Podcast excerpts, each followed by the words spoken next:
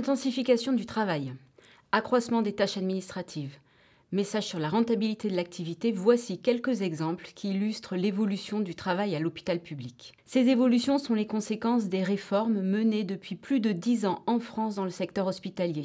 Il s'agit de combiner désormais soins et rentabilité, qualité de prise en charge et performance financière de l'établissement.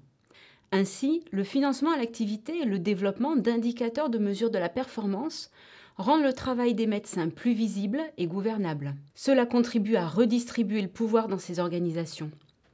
Face à cette colonisation du monde du soin par les chiffres, comment les médecins de l'hôpital public réagissent-ils?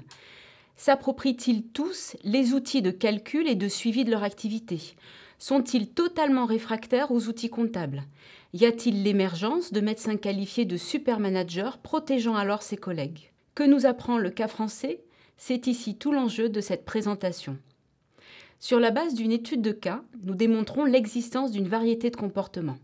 Une première situation est celle où le médecin refuse de prendre en considération les aspects financiers de son activité. Il ne souhaite pas faire évoluer la prise en charge de son patient. Pour lui, la tarification à l'activité ne permet pas de représenter la performance du soin. Il évite tout lien avec le chiffre, il résiste. Une seconde situation est celle où le médecin est formé à des outils comptables. Il peut également acquérir volontairement des compétences financières et ce même s'il n'exerce pas de responsabilité. Ces compétences viennent alors se juxtaposer aux compétences médicales sans pour autant que cela se répercute sur sa manière de soigner. Il s'hybride. Une troisième situation est celle où le médecin maîtrise les outils comptables. Il peut faire évoluer sa pratique médicale sur la base de critères économiques et financiers lorsqu'il estime que cela n'aura pas d'impact significatif sur la santé de son patient. L'hybridation est alors plus marquée.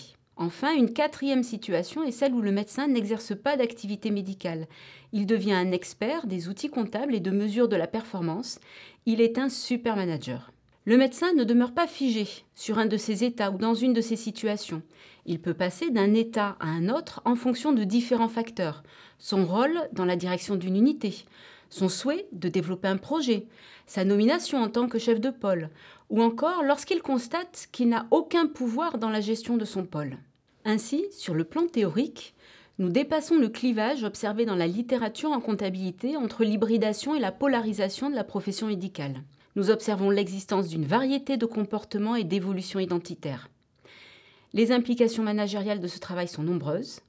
La question de la formation initiale et continue des médecins aux outils comptables et aux outils de mesure de la performance est posée. Également, ce travail révèle que le chiffre s'accompagne de jeux de pouvoir à ne pas négliger entre le monde médical, le monde de soins ou encore le monde administratif. Enfin, cette étude suggère la nécessité de prendre en compte la vision multidimensionnelle de la performance hospitalière. Les médecins ont bien conscience que la santé a un coût, mais la communication sur la performance du soin et d'un hôpital ne peut se limiter à son volet financier.